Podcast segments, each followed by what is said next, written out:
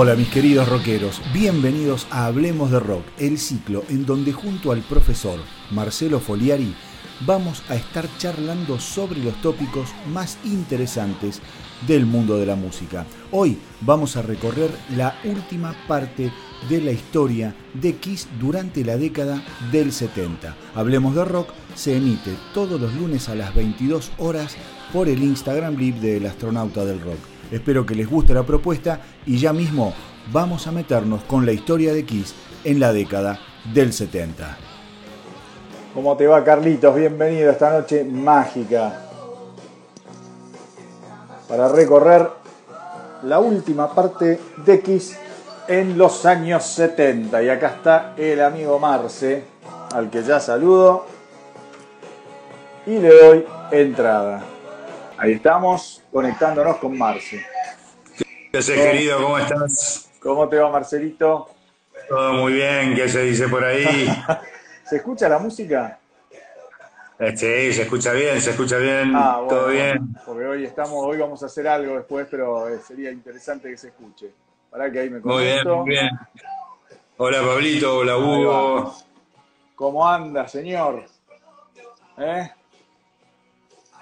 Ahí vamos. Vamos a apagar un poquito la música.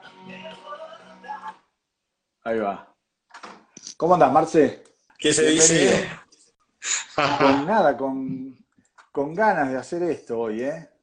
El otro día recibí muy buenas opiniones, muy buenas eh, palabras de lo que hicimos el otro día, la primera parte de los 70. Sí, estuvo muy bueno y la gente la verdad se recontraprendió y mucha gente que, a mí me llegaron mensajes directos, me llegaron comentarios por varios lados. Sí. Así que es una buena señal de que esto se está poniendo divertido. Quedó muy lindo, quedó muy lindo, eh, la gente participó mucho eh, y eso, eso es lo interesante también, que se vayan animando a, a ¿cómo es? Eh, a tirarnos datos, a, a ayudarnos a hacer esto. ¿Viste? ¿Vos cómo, cómo tenés la conexión? Pues yo te veo medio. Yo estoy muy bien de conexión. ¿Me ves medio ahí? No, yo estoy muy bien. Yo me veo perfecto y te veo perfecto a vos. Bueno, está bien, entonces es un tema de acá. Escúchame. Todo bien.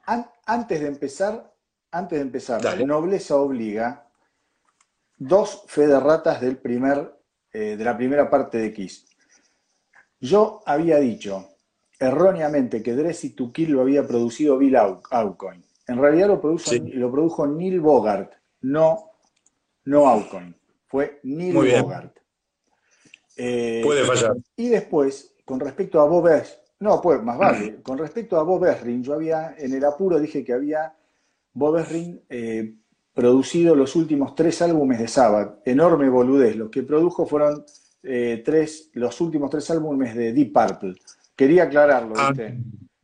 está muy bien, está muy bien. En el apuro, en el apuro a veces, viste, tira fruta y no, no, queda, no me parece piola, viste, me parece bien. Hay que aclararlo me siempre. me parece Bienvenidos a los que se están sumando. Sí, ¿Eh? genial.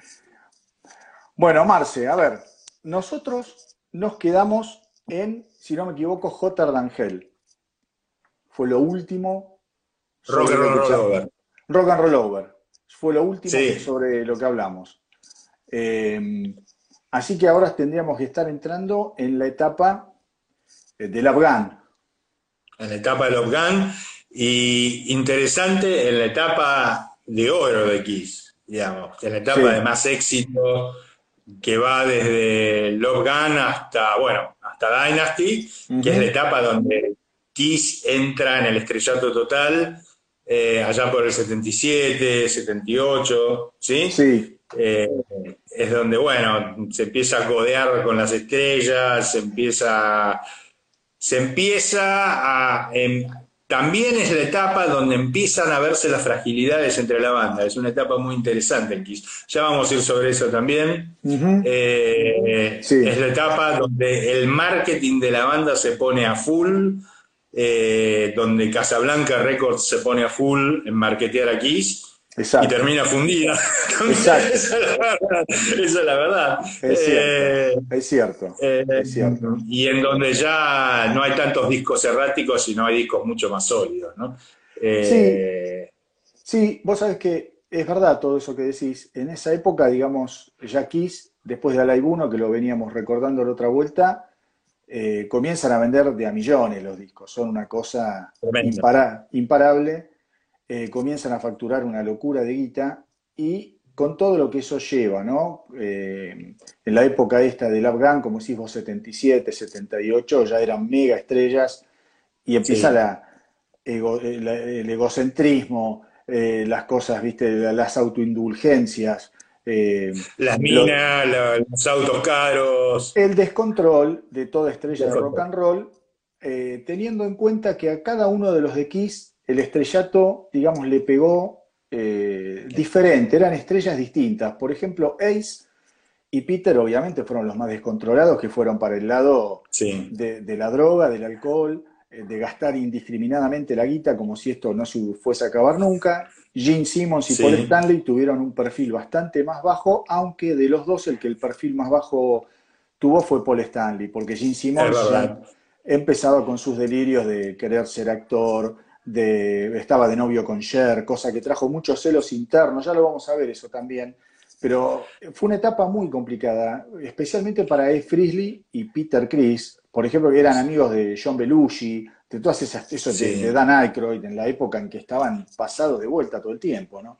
Sí, sí, sí. Y ahí estaba, bueno, Gene Simmons ya estaba coqueteando en Los Ángeles con, bueno, vos dijiste con Cher, con Diana Ross, con un montón de gente ahí paseándose en limusina por todos lados. Peter Chris estaba leyendo hoy que se había alquilado una casa donde vivía Vincent Price, que es donde o va y viene con su disco solista. O sea, ya, ya empezaron a destilar derrochar guita mal, digamos. Exacto, se casa con una mina de Playboy, con una conejita, Peter Chris, hacen cualquiera, realmente hacen cualquiera.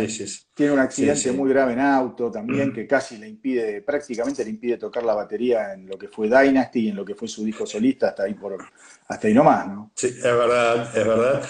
Y, bueno, y ahí el como el más loco fue Ace, pero también Ace terminó siendo como el más humilde en algún punto, el que se focalizó mucho más en la música con éxito, porque en el fondo ya vamos a ver también, hola Marisol, ¿cómo estás? Eh, con un montón de, con, su disco solista, terminó rompiéndola, digamos, ¿no? Sí, eh, Así que súper súper interesante, es una época muy interesante. Mm. Y empieza también la época donde empiezan a aparecer los famosos músicos fantasmas, que después con el tiempo uno los va a ir conociendo, ¿no? Ya, ya en el Alive 2. Pero bueno, ya vamos a ir hablando de eso después a medida que avanzamos. Vamos a ir hablando, vamos a ir hablando. Yo te propongo, si querés, arrancar por Labgan, un álbum sí, señor. que se edita en junio de 1977. Mucha tapa. Una tapa hermosa, mucha fantasía. Mira que sobre interno. sí, sí, sí, ¿Y, le tenés la pistola todavía de la, de, la tirá? La pistola no la tengo, a ver si la tengo por acá, que es la pistola del álbum, no, creo que no, pero escucha, no tengo la pistola. ¿Qué problema? Pero tengo el sobre de, tengo el problema, el sobre de merchandising donde ofrecían merchandising. Esto es interesantísimo. los pósters, las remeras, el cómic. ¿eh? El cómic, bueno, exacto. Ellos en, con Labgan, eh, cuando hablamos de la pistola, que se quedó, que perdió la pistola Marcelo, no se asusten las chicas, estamos hablando de que el álbum traía, traía una pistola de cartón, un revólver de juguete, una tontería, pero que vino muy bien y que nada tenía que ver, digamos, con la letra de la canción que refería justamente a la otra pistola. Pero ese es otro tema. La otra pistola, que no perdí yo. Esa no la perdiste. Eh, y una cosa, ¿sabes que yo me había olvidado? Una cosa que traía el Afgan era la, la planchuela con stickers esos stickers, ¿sabés por qué son esos stickers? ¿Por qué los eligieron? No, no, ni idea. Cada sticker era un tatuaje de alguno de los Kiss. Qué bárbaro. Qué bárbaro. Qué, Qué, maravilla, ¿no? qué locura, qué cosa. Era, era, genial porque vos te lo pones a pensar y era como una, infantilada, pero en la época era una novedad total y era divino tener un disco con todas esas cosas, ¿no? Que te llegaba una pistola de juguete, merchandising, sobres internos como este. Es una locura, es genial. Exacto, y que nunca nadie lo hizo y nunca después lo hicieron tampoco, nunca vino un grupo con esa impronta, digamos. Hubo marketing, obviamente, de remeras, cosas, aquello, pero ese, ese, cuidado por el fan, ese cuidado por el, pibe que te seguía, la gente que te seguía, darle siempre un estímulo más allá de la música. ¿No? Y un valor agregado al, álbum, digamos. Claro, Hola Gaby, ¿cómo estás? Un valor agregado infernal, porque vos te comprabas esto y abrías esto y vos decías, man, esto es lo más. Era como un regalo de Navidad. Total. Bueno, esa es una, excelente definición de, lo que era comprarse un disco de Kiss. Un álbum de Navidad. Exacto. Sí, un regalo de Navidad, exactamente. Era un regalo de Navidad, era fantástico. Pero bueno, una caja de sorpresas. Una caja de sorpresas. Eh, producido Love Gun eh, por Eddie Kramer, el tipo que, digamos, les devuelve un poco la crudeza al sonido después de lo que hizo sí, Ring en Destroyer, que los refinó mucho, en fin. Eh, es otro disco que trae una gran novedad, que es Ed Frisley cantando por primera vez. Es verdad. La canción Shock. Es verdad, es la primera vez que canta. Canta Shock Sí, señor. Es la, primera vez. Y la historia de Shock Me es eh, a raíz de que él casi se queda electrocutado antes de salir a un show de Kiss. Y eh, un poco de ahí le, le viene la idea. Y él en principio quería que la canción la cantara Paul o Jean, y le dijeron, no, loco, cantala vos, metele, metele vos. Es un tipo increíble con un miedo escénico eterno, digamos, siempre fue mm. así.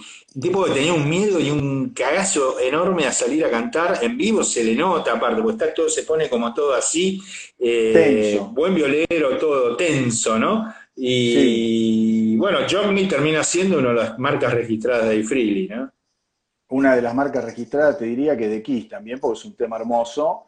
Y, eh, a ver, ahí también hay toda una historia de que tienen estas bandas con esos, esas personalidades fuertes, ¿no? Un Gene Simmons, un Paul Stanley, que a veces sin querer te terminan opacando o te sentís menospreciado. Yo creo que en el caso de Gene Simmons y Paul Stanley, los menospreciaban a los otros dos claramente, abiertamente. claramente. Pero, pero bueno, eh, llega un momento que cuando Freely se larga y canta y ve que lo puede hacer, el, equilibrio comienza a no ser tan equilibrado, es mucho más interesante. Sí, absolutamente. Y pensá que después, bueno, ya venía Peter con Beth en, Destroyer, o sea, de repente se empezaban a ver que esos tipos que estaban como muy en segundo plano empiezan a tener de a poquito un lugarcito más, ¿no? Y me parece que hay, hay todo un tema en la banda, en la dinámica de la banda que se empieza a resquebrajar por todo eso también, ¿no? Más allá de los problemas personales de ellos. exactamente. Y en, ¿cómo se llama? En Hotter Hell eh, había participado muy poco A. Frisley. Mm. Había participado muy poco. Y acá es como que vuelve, se vuelve a enganchar y empieza a tener un poco de, más participación. Y logran hacer un disco que a, mí es uno de los discos que más me gustan de Kiss. La verdad, me gusta mucho más que Destroyer, por ejemplo.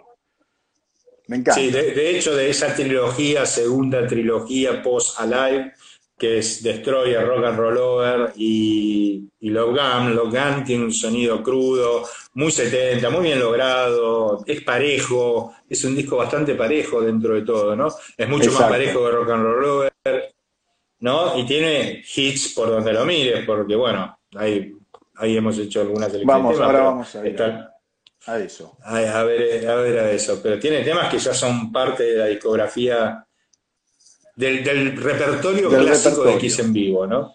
Totalmente. Vos sabés que Love Gun, la canción Love Gun se le ocurre eh, a Paul Stanley en un avión yendo de Los Ángeles a Nueva York. Y el tipo llega tan caliente con la canción, se ve que le gustaba realmente, llega, se va a Electric Lady, al estudio, a grabar un demo y lo graba con un batero que contrata ahí. Y después cuando lo tienen que grabar, eh, tienen que contratar un batero aparte para grabar las partes del bombo del tema porque a Peter Chris no le salían. Qué bárbaro, ¿no? y claro, y No de hecho eso. Claro, y de hecho Peter Chris, vos mirá, Peter Chris es un tipo muy, hola Guille, Peter Chris era un tipo, a ver, y sigue siendo, es como, tiene un resentimiento muy feo hacia Kiss en general, viste, hacia Gene Simmons, hacia Paul Stanley. De hecho, él dice que lo que más le, mirá qué locura, ¿no? Dice que de Lap Gun lo que más rescata es justamente el revólver de cartón. Una locura, ¿viste? Una locura total, porque es un discazo. Una cosa ridícula, una cosa ridícula. Y acá, en esta época, es verdad lo que decías vos antes, que arrancan con, el, con la historieta de Kiss, Sí, con los cómics. con los Sí, cómics, que se los encargan a Marvel. Y Exacto, acá está la tapa. Ahí está la tapa. A ver, mostrala bien. Mirá qué bárbaro. Ahí está la tapa. Y vos, vos sabés, vos sabés que Gene Simmons, cuentan que Gene Simmons, eh, cuando lo conoce a Stan Lee, se derrite. El tipo lo adoraba a Stan Lee. ¿Pero por qué? Porque Gene Simmons, cuando llega de Israel, que llega muy chiquito, prácticamente aprende a leer a través de los cómics. Entonces, conocerlo a Stan Lee para él fue como un hito. Claro, absolutamente, ¿no? Qué increíble. Le increíble. estaba, le estaba atrás como un perro faldero el gordo. ¿viste? qué locura, Qué locura enorme eso. Maravilloso.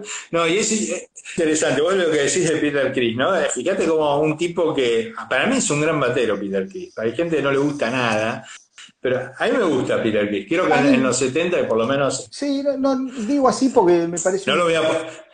del montón.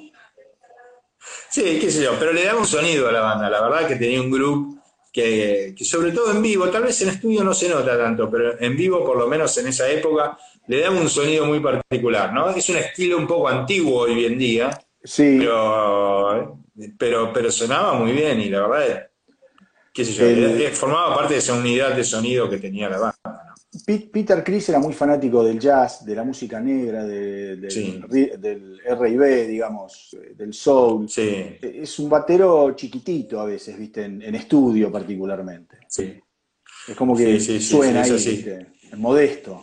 Bueno, creo que el disco solista hace, hace honor a esa, esa personalidad y a esa personalidad y ese estilo de Peter Chris también, ¿no?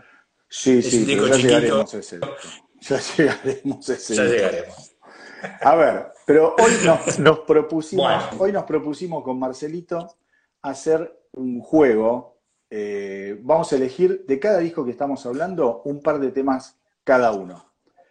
No vamos a decir, dale. vamos a escuchar y, y vamos a, a charlar. Este es eh, de Lap Gun, el- uno de los temas que vos, eh, ¿cómo es? Elegiste. Vamos a verlo, acá lo tengo, a ver, ahí está, tú, tú, tú, acá venimos. Este tema es uno que, escuché, que elegiste vos.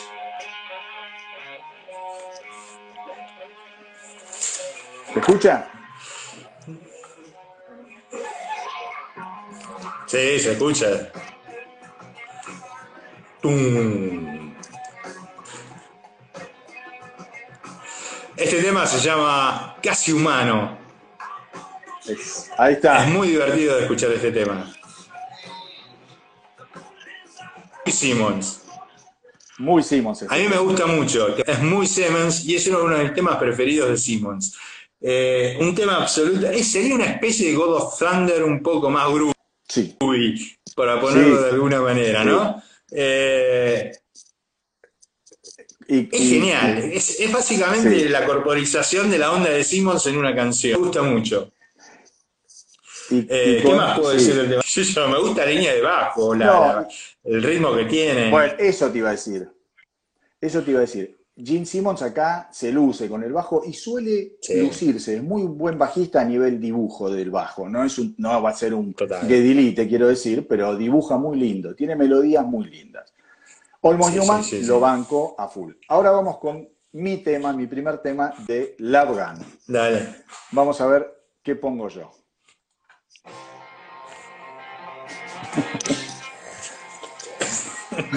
No. Aplanadora.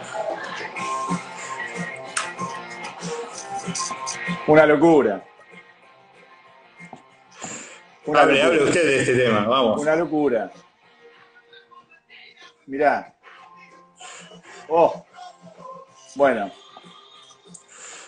I Stole Your Love, un clásico. Sí. Un clásico. Un temazo increíble. Un tema, eh, ¿cómo te podría decir? En la más eh, fantástica eh, lógica de lo que puede hacer un tipo como Paul Stanley cuando está energizado. Sí.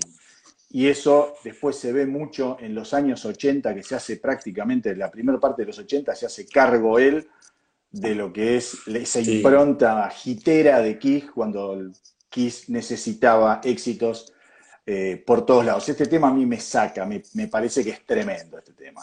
Ahí Tremendo. suena. Vos sabés que, vos sabés que Paul Stanley es considerado, en muchas encuestas lo he visto, uno de los mejores frontman de la historia del rock. ¿no? Y era un tipo que la verdad, en ese momento y sobre todo en esa época, tenía una de las voces más increíbles. Cantaba bien arriba, maravilloso, absolutamente, ¿no? Un tipo genio. que es un genio absoluto cantando, manejando la escena, pero cantaba muy bien realmente. A ver, Eh, no se puede discutir como cantaba Paul Stanley. Hay cosas que no se discuten, muchachos. Te guste o no te guste. Exacto, Eh, o sea, exacto. No se puede. Y no se puede. Y en ese momento era su punto caramelo, sin duda, cantando. Estaba a punto caramelo. Vamos ahora con un tema que yo sé que a vos te vuelve loco y que es otro clásico. Vamos a escucharlo. A ver. Oh, Vamos, va- va- te lo adelanto un poco, porque la introducción vamos a adelantarlo. este tema es una genialidad. Este tema es. Hay que hacer un tema sobre el- lo que habla este tema. Bueno, pará. Plaster Caster, contá la historia de este tema. Plaster- la- Plaster. que vos en algún momento me la contaste a mí y yo no sabía de qué trataba el tema y vos me avivaste. Y me pareció genial. Plastercaster quiere decir moldura en español, ¿no? Son molduras. Eh, y Plastercaster cuenta la historia de una groupie que básicamente lo que hacía era hacía molduras con los penes erguidos Muy bien. de sus amantes. Esa es Muy la bien. historia. Entonces, la letra habla sobre esta chica, que es un caso real aparte. No, no es una mentira. Si ustedes buscan Plastercaster en Google, les va a salir la historia. eh, de esta chica que era una groupie que se copaba haciendo esas cosas y ese era su, su, su- su rato de ocio sexual. Y la letra habla sobre eso, es una genialidad. Es una Una genialidad. genialidad de tiempo. Una genialidad en tiempos donde no había corrección política ni corrección de ningún tipo. Entonces, y más en Simmons, ¿no? Eh, es, aparte es un tema con una onda espectacular. A mí me encanta, me saca este tema. Sí, es maravilloso y sería bueno buscarla hoy a la abuelita a ver si sigue haciendo eso, porque en la época de, en esta época con el Viagra seguramente puede seguir haciendo molduras, ¿no? sí, absolutamente, absolutamente. No, no, es una historia re loca, la verdad es Maravilla, genial. Es muy divertida esta canción. Bueno, va- yo voy, vamos, vamos al que no puede faltar, que es el que elegí yo, Sí, obvio. Obvio. Love Gun. Love Gun. No se puede también, no podés hacer un tema así. Fíjate la línea bajo. debajo del tema, aparte. Eh, Tudum, dum, tudum, dum, tudum. mirá lo que canta este hijo de puta, no se puede creer. No, tremendo, tremendo. Bueno, Clásico absoluto de Kiss. Para mí está entre los cinco mejores temas de Kiss, lejos este. De ¿Y mis este? preferidos. este es, eh, es un opener, ¿o no? Es un opener total y creo que es un opener de los Beatles incluso, eh, no, no sé, no importa, pero te pone, te abre todo. Cuando vos arrancás este tema, ¡pum! Te vas para... Este tema en vivo es absolutamente demoledor. Demoledor, demoledor absoluto. Y acá Guillermo, mira, Guillermo que no es tan quisero, pero mira cómo rescata a Stanley, dice Stanley. Registro, volumen, potencia, Total. tocaba la guitarra y afinaba. Todo. Es verdad, tenía todo. estaba Y, se movía, corría como loco por el escenario. Estaba fuerte y corría como loco en el escenario. Tremendo, tremendo. Es- Señores, este disco, no sé. ¿Qué le ponemos a este disco? ¿Nueve? No sé. Sí, sí, es un 9, es un 9 tranquilamente, es un 9. Son los temas chotos que yo, Sí. Hooligan y, no sé. Sí, hay otro más ahí. Then She Kiss Me. Por eso. Then She Kiss Me es otro. Pero hay que concentrarse Pero todo el resto del disco, no hay que concentrarse en bueno, que es casi todo. Exacto. A ver, justamente después de este disco comienza a haber fricciones y eh, coqueteos con que alguno se quiere ir de la banda y qué sé yo, pero tenían entre manos eh, a Live 2, que ya se venía y como vos dijiste muy bien la otra vez, la lógica de tres discos y uno en vivo, tres discos y uno en vivo, acá la repiten por primera vez. Eh, Exactamente. Y sacan un disco que es espectacular, a Live 2, en donde vuelven a la... Exacto, en donde ellos vuelven a la fórmula de hacer muchos eh, overdubs y de meter público de donde sea. Ahí mira lo que es esa tapa, hermosa, la, tapa interna. Mirá lo que es eso, divino. La foto de Simon tirando sangre, ¿no? Un sapo sangriento. No, de loco, es de loco, es de loco. Es de loco. Seguí hablando, sí, yo, yo me lo voy mostrando, dale. Vos, vos sabés que eh, a Paul Stanley hace poco le preguntaron, ¿viste? Dice, pero ¿por qué volvieron a, regrabar tantas partes? ¿Por qué volvieron a juguetear con el público? Y qué sé yo. Y el tipo dice, mira, esto es un producto. A nadie le interesa comprar un disco en donde se, se escuche cómo se corta una cuerda, cómo está desafinada una cuerda. La gente compra un disco para escucharlas bien las canciones. Entonces, por Exactamente. eso nosotros nos tomamos el trabajo de regrabar para darle al público un buen producto. Puede haber un montón de lecturas de eso, a mí me parece correcto y lo banco. Yo lo banco totalmente. Aparte, la verdad es que todos los discos están repinchados en algún momento, así que Exacto. no hay nada de qué aceptar a esta altura de los tiempos, digamos. Exactamente. Y acá graban eh, cuatro, creo, cuatro o cinco temas nuevos en el lado, en el último lado. Cinco. Cinco temas nuevos. ¿Cuáles son? A ver, anda diciéndolos. All American Men. Muy buen tema. Tiro los nombres primero. Muy buen tema, un tema Rocking in the USA, que a mí me encanta también. Eh, Perfecto. Larger Than Life, que es otro tema de Simmons que es increíble. Otra gema de, otra gema de Ace Frehley que es Rocket Ride. Rocket Y un bochorno, sí, un bochorno impuesto por la producción de Casablanca que es Any Way You Want It, que es horrible, que es un viejo tema de los años 60, feo feo. Y acá, en estos temas, prácticamente no participa eh, Ed En el único tema que toca Ed Freely es en Rocket Ride, que es el tema de él. Y para el resto de los temas llaman a Bob Kulick, que fue justamente el que falleció hace poquito, hace un mes, dos meses, que fue el violero que pierde el puesto de guitarrista de Kiss justamente frente a Ed Freely, nada más ni nada menos. Y también toca la guitarra un violero que se llama Rick ahí lo tengo, Rick Deringer, que yo después no sé qué fue de la vida de este tipo, pero bueno, Ed Freely toca muy poco en este disco, eh, en estos temas nuevos, ¿no? El, el, disco en vivo sí. Y vamos a los temas, si querés. ¿Qué elegiste Dale. vos? El, el primer tema que elegiste vos. Acá vamos a escuchar un poquito.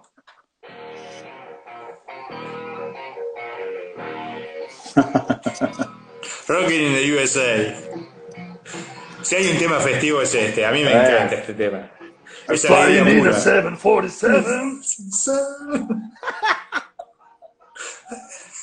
es muy bueno. Porque es directo, es simple, no da vueltas. Es tremendo. Es tremendo, es un tema tremendo. A ver, podría, tranquilamente podría ser un rock and roll all night. Tiene esa onda.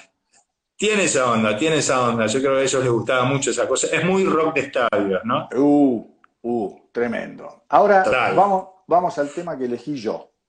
Dale. De estos temas, de este disco Live 2.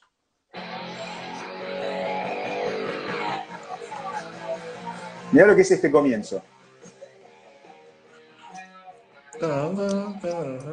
Qué va. ¿Qué más? este es eh, All, American Man, ¿no? No, no, no, Rocket, Rocket Ride. Rocket Ride. Rocket Ride de A. Freely. Es una maravilla. Es una maravilla. Muy freely, absolutamente freely este tema. Totalmente freely. Totalmente, totalmente freely. Cortadito, así, todo sucio. La guitarra bien filosa, Ahí va, filosa. Sí, no, no, un tema increíble. En llamas total. Bien, bien free. Bueno, acá vos escucha, eh, elegiste un tema que no es de los nuevos, pero te gusta mucho la versión que hay en este disco. Vamos. Sí. Vamos a adelantarlo. Deja, deja, deja. Ah, te lo adelanto. Shady Out tema de Destroyer que habíamos hablado el otro día. Esta versión es increíble. Este es el último tema del lado 3 en vivo del disco, es como un cierre, digamos. Coro. Muy juvenil, muy fresco. Bueno. Un temón increíble. Esta versión, sin duda, es mucho mejor que la versión de estudio. Es lo que yo te decía en el programa anterior. A mí este tema en el disco no me gusta demasiado. Esta versión me parte la cabeza, me parece que es una gloria, muy fiestera, muy fiestera. ¿Viste? Bien para arriba, bien para show, muy de estadio. Temazo. Sí, no, tremendo, tremendo. Y el último tema que tenemos para escuchar de este disco, que lo elegí yo, es este.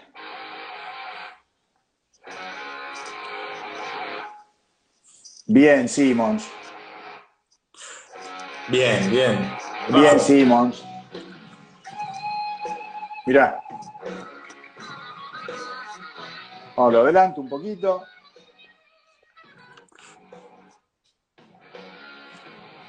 A ver, ahí va.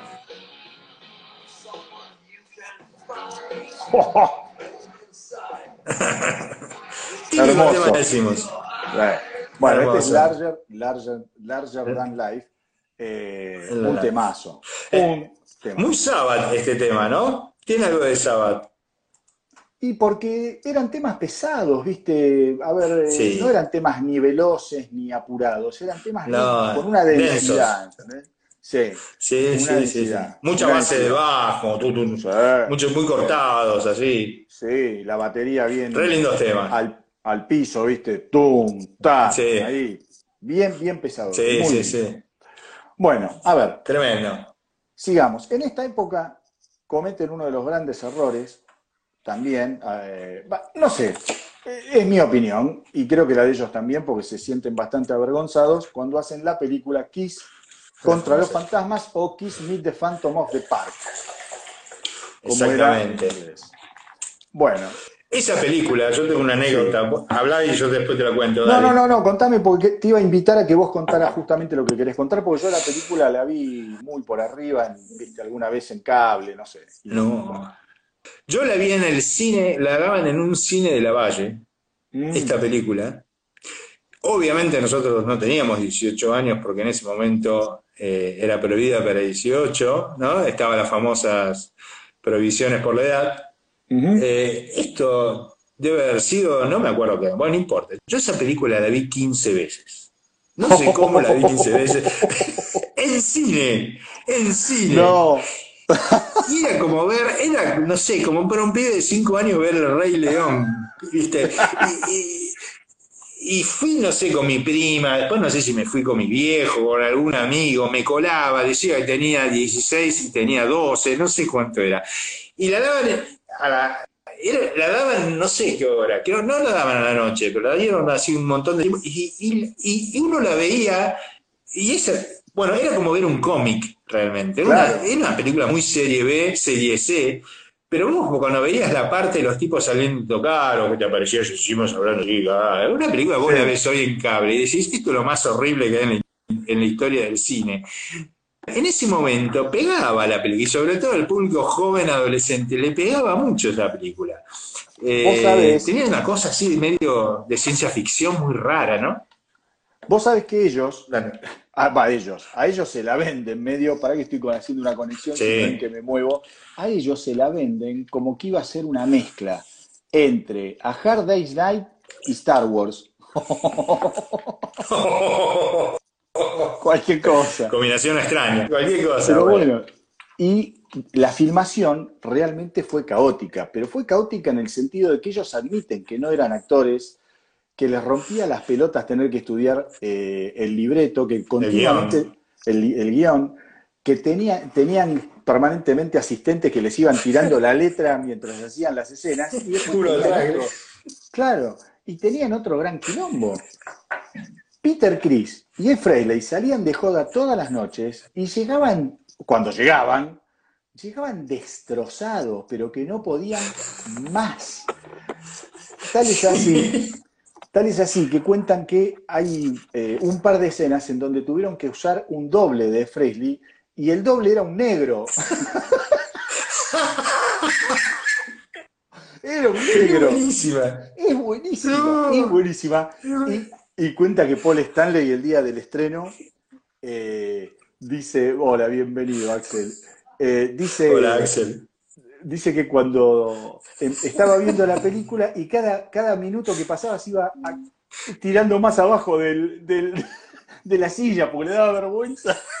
Y dice, lo más, lo más, No, lo más bochornoso, sí, dice, lo más bochornoso fue que cuando terminó la película venían todos los amigos del campeón y te decían, che, qué buena película, está buena. Y él sabía que era una cagada. Bueno. Hola Axel, ¿cómo estás? Axel es un alumno mío encima, mira las cosas que le estamos enseñando. Bueno, la película Kiss es un bochorno, hay que decirlo, y es genial. Yo- y aparte te das cuenta que no podían actuar ni el. Bueno, Momoa, pero no importa, Ace Freely habla tipo. Y se queda Bueno, duro, pero es una cosa espantosa, espantosa. Ed Frizzly se calentó porque en el primer guion todo lo que tenía que decir en cada escena que aparecía, él agarraba y decía, "Eh, oh, ah, eh", no hablaba. No, y después se, se putea con los libretistas, le arman los diálogos y se al pedo, porque después no los podía ni decir, los diálogos. me hubiese quedado con la primera versión. No. magnífico. No, es magnífico. espantoso. Es magnífico, una Magnífico. genialidad.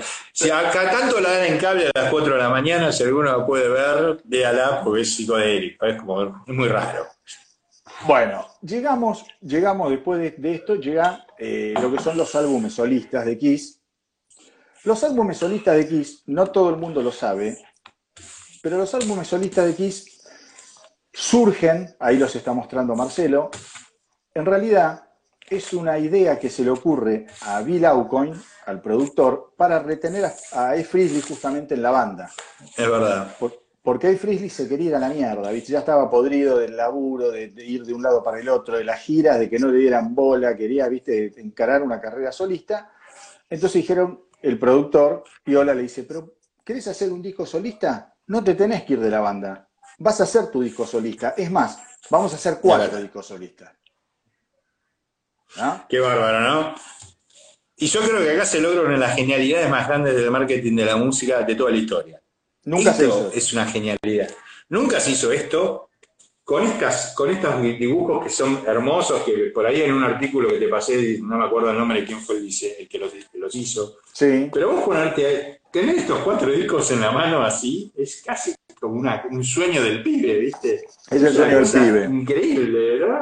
Mirá lo que es esto, es una belleza. Y, Es increíble. Bueno, ahora vamos a hablar de la música, pero, Sí, pero sí, ¿viste? sí, es como tener Sí, sí. Tener todo. todo, Es tener todo. ¿viste? Todo.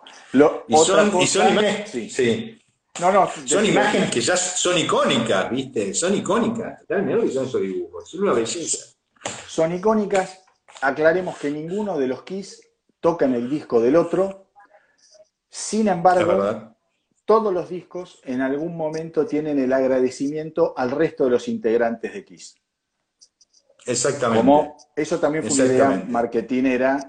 Y todos los discos se editan el mismo día, el 18 de septiembre de 1978, que visto a la distancia consideran que fue un gran error. ¿Por qué? Porque ningún disco tuvo la posibilidad de tener un tiempo de desarrollo, de venta, y la verdad que acá comienza el acabose de Casablanca, el sello discográfico, porque se metió millones de discos en el ojete, porque los fans no podían comprarse los cuatro discos, no tenían guita. No, obviamente, era como. Era una época muy mala la situación económica en Estados Unidos en ese momento, en los años 70, por la crisis del petróleo, bueno, un montón de historias ahí atrás. Eh, pero fueron cuatro discos que fueron una movida de marketing increíble, pese a todo, con un costo caro, porque aparte los tipos imprimieron no sé cuántos discos por, por unidad y para simplemente para que aparecieran y, Un y millón. no se llegaron a vender todos, un millón de discos creo. Y, y- y la verdad es que, que bueno, nada, qué sé. ¿Qué, qué querés que te diga? Igual tuvo algunas genialidades, genialidades.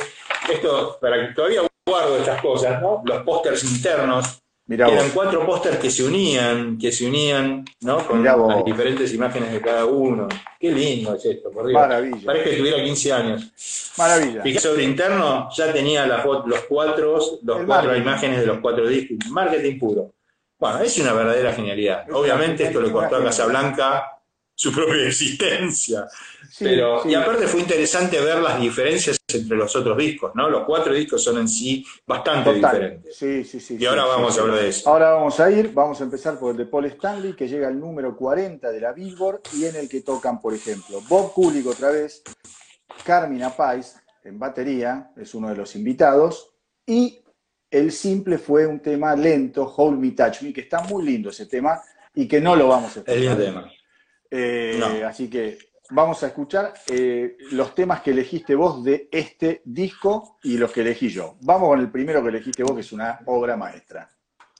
Dale.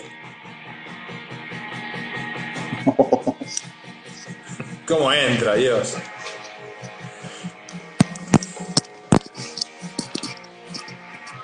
Tremendo. Un rifazo tremendo. Un rifazo tremendo. Mirá cómo entra. Muy sexy, cantando, bien arriba. Qué bárbaro, qué maravilla. Qué maravilla. Bueno, este tema, Wouldn't You Like, eh, wouldn't you like, to, know me? Hermoso tema. Una, eh, una belleza, sí. Una fantasía. Yo, el tema que elijo es este.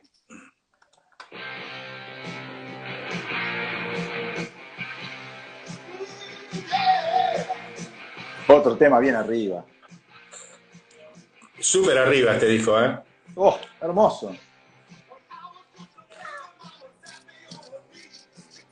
el grupo que tiene Stanley para cantar es, un cantante de cancha total. Maravilloso.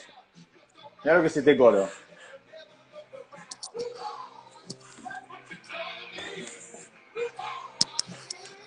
Hermoso, Move On, una joya. Muy bien, muy bien. Segundo tema del agua. Bienvenida. Segundo tema. Hola, y hay uno que puso hello, así que hello. Sí, sí, a Facu. Algún americano que se. eh, tremendo, tremendo. Dos temones. vamos al segundo tema tuyo de este disco. Dale. Tema que cierra el disco. Tema que cierra el disco. Goodbye. Sí, sí. No va a ser Esa intro que tiene. No. este, subí un poco las guitarras ahí. Ah, no tengo una, cosa mezcladora, para ver. Ahí va. Ni importa, ni importa. Un laburo de, sonidos así entremezclados.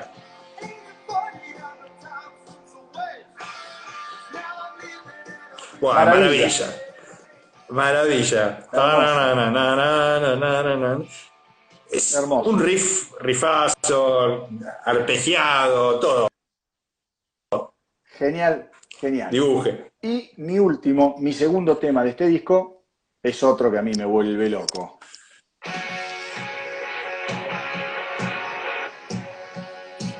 It's alright. ¿O no? It's alright, boludo. Es un temazo. It's alright. Mira lo que es esto.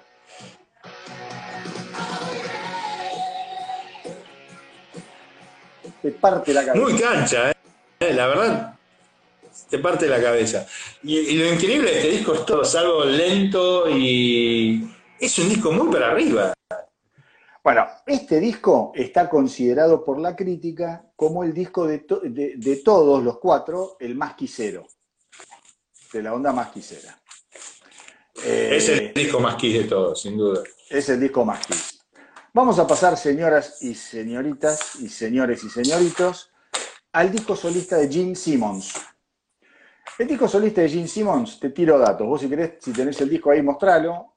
Eh, llega al puesto número 22, muy bien ubicado. Pensá que el de Stanley había llegado al 40. Y fíjate la megalomanía de este tipo. Mirá los que tocan en su disco. Joe Perry, de Aerosmith, Bob, Seger, Rick Nielsen de Chip Trick. Cher, Tremendo. que a Cher se la estaba pistoleando, o sea que esa le salió gratis. Y después tenías Donna Summer. Donna Summer. ¿No? Es verdad que hace unos coritos por ahí. Exacto. Y el ¿Quién simple fue Taylor. el, el simple fue Radioactive. Y vamos al tema, que acá es verdad, me dice Carlito, apúrense que no llegamos, tiene razón, no llegamos nunca a hacer los programas. Vamos a ver los dos temas que escuchamos cada uno. Vamos al tuyo primero.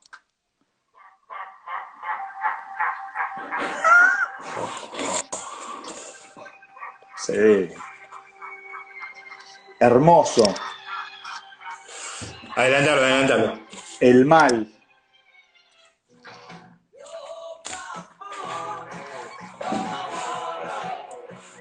Qué tema divino. Es una maravilla este tema. Tiene mucha Bueno, onda este tema. Ah, Radioactive.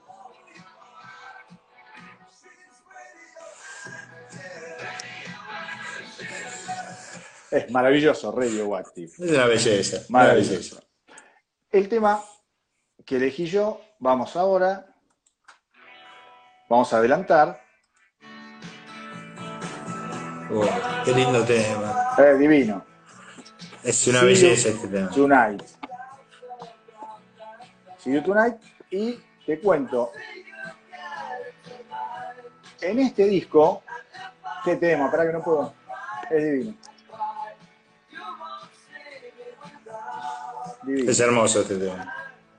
Lo bien, lo lindo que canta Gene Simmons. Vos sabés que en este disco Gene Simmons no toca el bajo, toca la guitarra. Es verdad, es Toca verdad. Toca guitarra. todas las guitarras. Bueno, segundo tema tuyo de Gene Simmons. Te lo adelanto.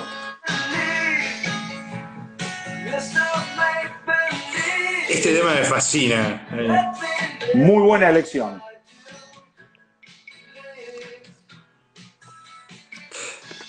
Es muy beatlesco.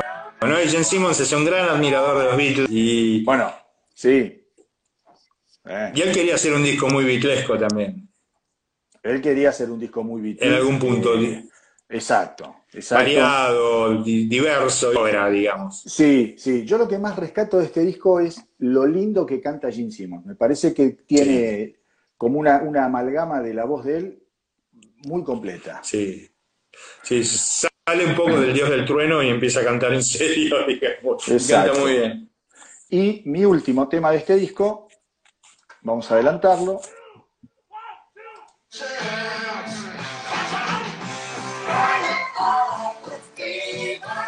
Es muy lindo tema. Lindo tema. ¿Viste? Donna Summer es la que está atrás ahí. Burning Up with Fever, un temazo con coros espectaculares. Bueno, señoras y señores, lleg- llegamos al disco de Ace Frehley producido por Eddie Kramer. Según la crítica, Bien. fue el mejor de los cuatro discos. Eh, llega al Yo, puesto con- número... yo estoy de acuerdo con eso. Yo también. Eh, llega al puesto número 26 de la Billboard y el simple New York Group, compuesto por Russ Ballard, llegó al puesto número 13 en la lista de simples y fue el mejor simple ubicado de todos los cuatro discos. Este fue el mejor simple. Eh, y toca la batería la sombra de la muerte de Peter Criss que se llama Anton Fig, que después Anton Fig. toca, claro, que después lo saca patada de Dynasty, de Unmasked y después toca con A. Frehley Comet también. Sí, toca, es un sesionista recontra conocido, ¿eh? Más vale, toca, no sé si en el Tocó Tonight con Show todos. tocaba, sí, un tipo muy Sí. Bueno, tu, tu primer tema. Maravilloso. Snowblind. Ah, Dice, Snowblind, I can't see a thing. O sea, no puedo ver nada. Qué bueno. No blind, dice. que puede ser otra cosa también. Es, es. Es, es habla de la, de la, cocaína, justamente. Exactamente. Eh, como en su momento Black Sabbath también tiene un tema llamado Snowblind. Es verdad. Y creo que ACDC también tiene uno llamado Snowblind. Mira lo que te digo, de, de Flick of the Switch. Bueno. Exacto. Mi tema de Frisley, vamos.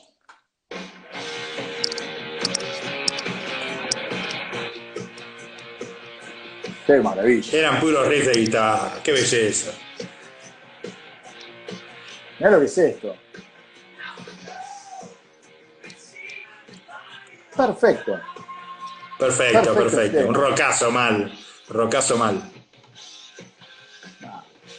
Divino, a ver. No, Out, tremendo tema. Me asombró, sí, me asombró tu elección del próximo tema. Tema musical elegiste. Elegí para mí uno de los más lindos instrumentales que se han hecho eh, por una banda jugado. o por un artista. No, es uno de mis, vos es casi uno de mis temas preferidos de, de cuando escucho música instrumental de rock. es- siempre voy a escuchar este tema. Y es Bueno. un tema de un clima, de una belleza increíble. Es el tema último que- tema del disco. Sí, Fracture Mirror, y que es un tema que le encanta Fracture a. Frehley, le encanta Fracture Mirror. A Ed le gusta mucho. De hecho, una, tiene una segunda parte aparte de este tema, Ah, en uno de sus solistas. a ver.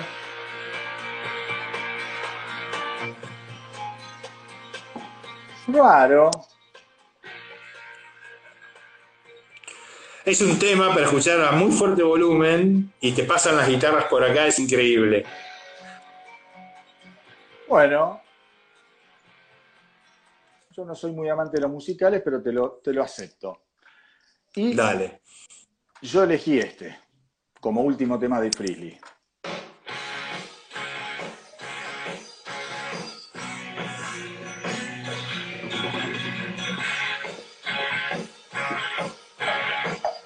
Super Freely. Sí.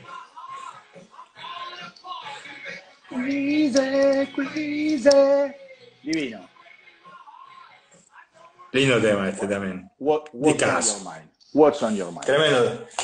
Buenísimo. Pero, pero bueno, to- todo lo bueno llega a su fin. y llegamos al disco de Peter Criss, que es aborrecible para mí. Yo lo detesto. Este disco me parece una porquería, pero bueno. Producido. Pongamos, no pongamos ningún tema, pues, No, por- porque si no, vamos a llegar a. por eso. Producido por Vini Poncia, que después va a producir también Dynasty y Unmasked. Eh, Sí. Hay muchas canciones que ya tenía compuestas de la banda anterior a Kiss, que se llamaba Lips, increíblemente. Lips, Kiss. Bueno, él Sí. acá tiene algunos temas. Y imagínate lo malo que eran los temas que él quería como productor a Giorgio Moroder. y el tipo escuchó, escuchó los demos y le dijo, no, yo acá no, ni en pedo firmo como productor.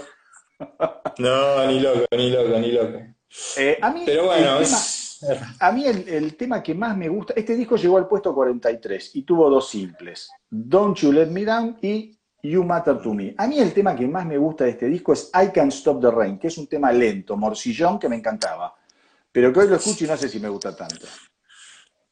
Escúchenlo después en, en Spotify, si pueden. Sí, sí, sí. Bueno, y mis queridos rockeros y rockeras, después de esta, eh, como este exceso de cuatro discos solistas, viene Dynasty. Un disco que creo que está en el corazón de todo quisero, más allá de las críticas y qué sé yo. ¿Podemos? ¿Es la mejor tapa de Kiss? Y es que creo que es una etapa que, que es indiscutible, ¿no? Sí. Algo más claro que esto, está todo ahí. Amo. Es maravilloso. Amo. Se Amo profundamente tapa. solo. Me, me encanta. Bueno, seguí, seguí. No, y, y sigo, sigo. Un, un- un repaso más a esto pobre póster que está, que ha estado en mis paredes muchos años, en las paredes de mi cuarto. A ver. No sé si me puedo parar, me voy a poner un poquito más para. Sí, sí, para parate, pobre, parate. para pobre. Oh, Ahí vamos. Qué maravilla, sí, tremendo. Inolvidable. ¿Quién no tuvo este póster en su cuarto? Inolvidable. Mirá las caras, las caras de Simon son lo mejor del mundo. Bueno.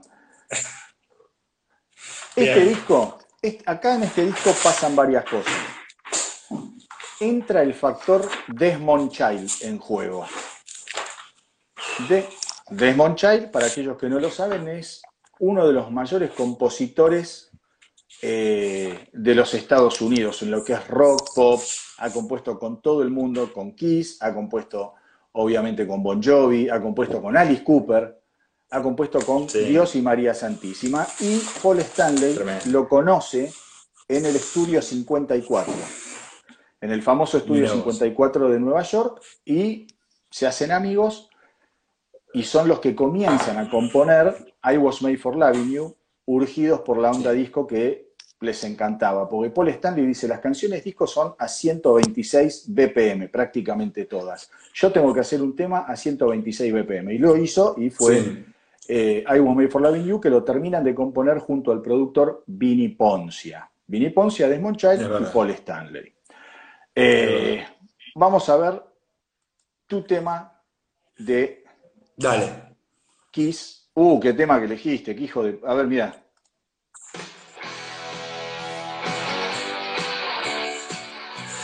No puedo ver a Jen Simmons. No puedo ver a Simmons en esto.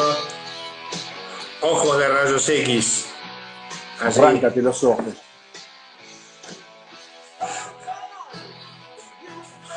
Qué lindo, eh.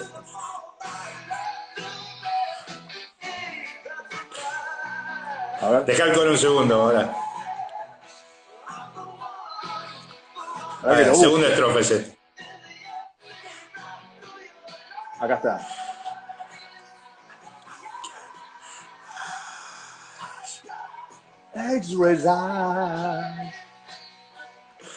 Es toda esa iconografía de Simon, sí, no, es fabulosa. Hermoso tema. Hermoso. tema. En esta época, Paul está, eh, Frisley y, Peter ya estaban medio con un pie afuera, obviamente, más Peter Chris. después, de la gira, después de la gira de Dynasty lo echan a Peter Chris porque boicotea varios shows y lo mandan a cagar. Y eh, Peter Chris estaba muy caliente porque él siempre pensó, como Vinny Poncia había producido su disco, pensó que Vinny Poncia le iba a dar mucho más protagonismo. Y fue Vinny Poncia el que dijo, no, flaco, vos no podés tocar la batería, te vas a tu casa y solamente tocó en qué tema, en Dirty Living, que es el tema, es uno de los que canta Peter Chris, y después la batería la toca Anton Fig. Vamos a, mí, vamos a mi tema de este disco también, con Simmons, impresionante, mira. Ya sé cuál es.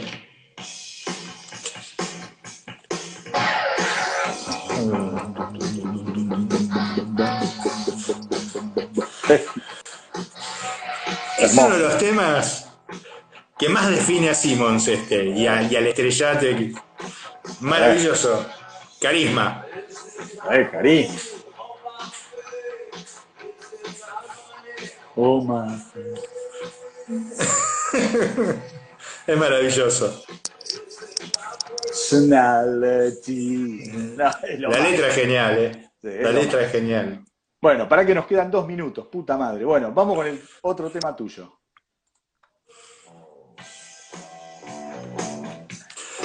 ¿Qué decir de You Know Something?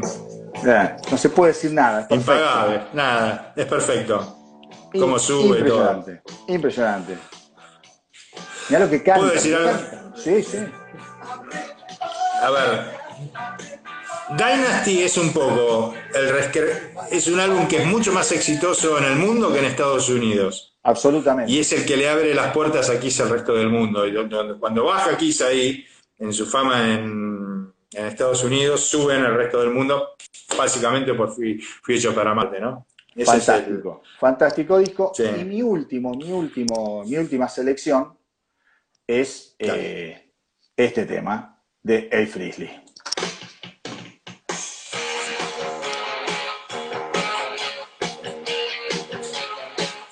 ¿No? Hard Times. Hard Times. Qué divino este tema. Un rocazo, un rocazo. Divino. Te voy a decir algo acá, Marisol, y llegamos a este tema. Este es uno de los discos que me suena de Kiss. Es uno de los discos que mejor suena de Kiss. Y lo escuchas hoy y suena re bien. Sin lugar a Suena re Pero bueno, eh, me rompe las pelotas tener que irnos tan rápido. Porque la verdad que es para escuchar y hablar toda la vida. Les agradezco a todos los que estuvieron acá. Tratamos de hacer lo mejor que podemos, con lo que sabemos y lo que no lo inventamos. Gracias como siempre. Volveremos aquí. ¿Eh? Despedite, Marce, 10 minutos. Gracias a todos por unirse, a toda la gente que nos escucha y nos ve por primera vez. Acá estamos, todos los lunes 22 horas. Chao. Que viva el rock.